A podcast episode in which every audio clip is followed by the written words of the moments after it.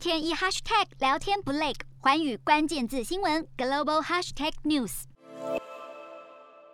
驻日中国大使孔鉉佑推特平台首度开张，引来日本媒体围观。孔鉉佑首发推文表示，希望借此平台促进中日双方相互理解，不仅表现善意，还特别以日文介绍中国驻日使馆内日本赠送的石灯笼，暖男风格，诚意十足。而日本媒体对此解读，中国似乎是有意改善日本观感。日本非营利组织和中国国际出版集团一项调查就指出，超过九成的日本民众对中国印象不佳。中国驻外官员向来以战狼风格闻名，日本对此此并不陌生。两个月前，中国驻大阪总领事薛建就曾经引发不小的风波。当时塔利班拿下阿富汗，阿富汗民众爬上美国军机却摔下飞机。薛建在推特以漫画讽刺美国在阿富汗投下人肉炸弹，引发日本大众反感。而日本网友回贴六四天安门事件反击，让网上沦为仇恨撕裂战场。而且还不止这一桩。五月时，中国驻日使馆再度以死神敲门的漫画讽刺美国民主，却被以色列认为是反犹太，一度引爆中以外交争端。这回学乖了，一改过往作风，也让日本媒体大感意外。日韩焦点全面掌握，东亚局势全球关注。我是主播刘以晴，全新节目《环宇看东亚》，锁定每周四晚间九点，环宇新闻 MOD 五零一中加八五开破二二二，以及晚间十点，环宇新闻 YouTube 频道播出。